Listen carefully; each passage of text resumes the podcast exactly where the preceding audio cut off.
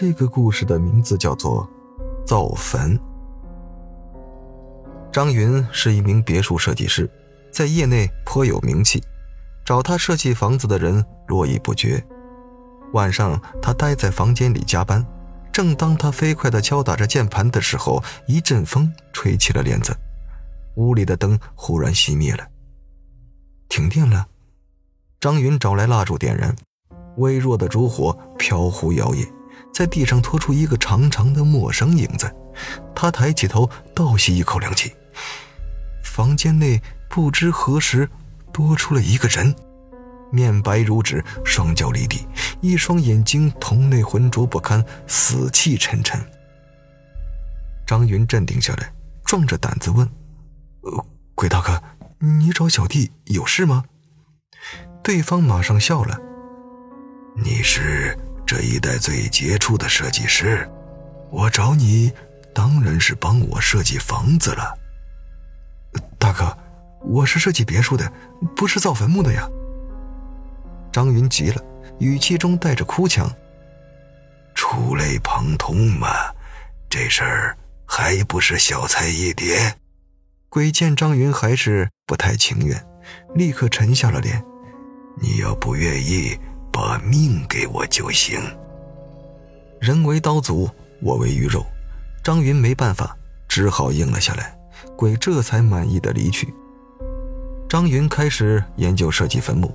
一个星期后，总算出了设计图。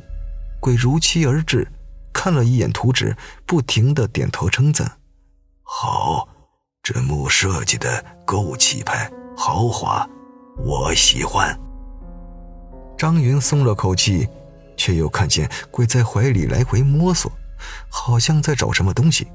刚放松的心情又紧张了起来。找到了。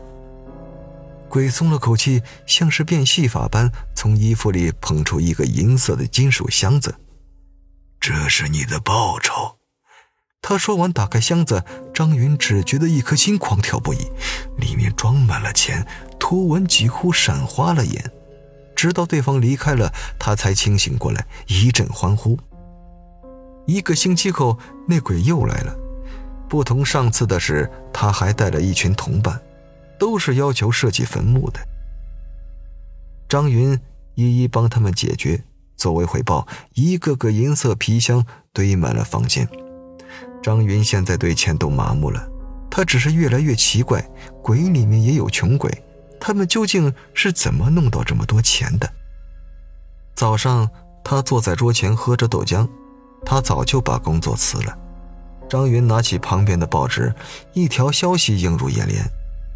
近期多地出现坟墓改建现象，豪华墓地数量一路猛增，风格疑似出自同一人之手。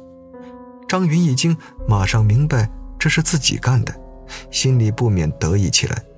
他接着看另一版面，这里刊登了另一则新闻：最近全国各地运钞车晚上频频被劫，劫匪中弹不倒，来去如风。警方正根据钱的流向。缩小搜查范围，抓捕嫌疑人。砰的一声，张云手里的碗摔得粉碎。他傻傻地看着堆积如山的钱箱，直冒冷汗。故事到这里就结束了。感谢您的收听，我是主播刘凯。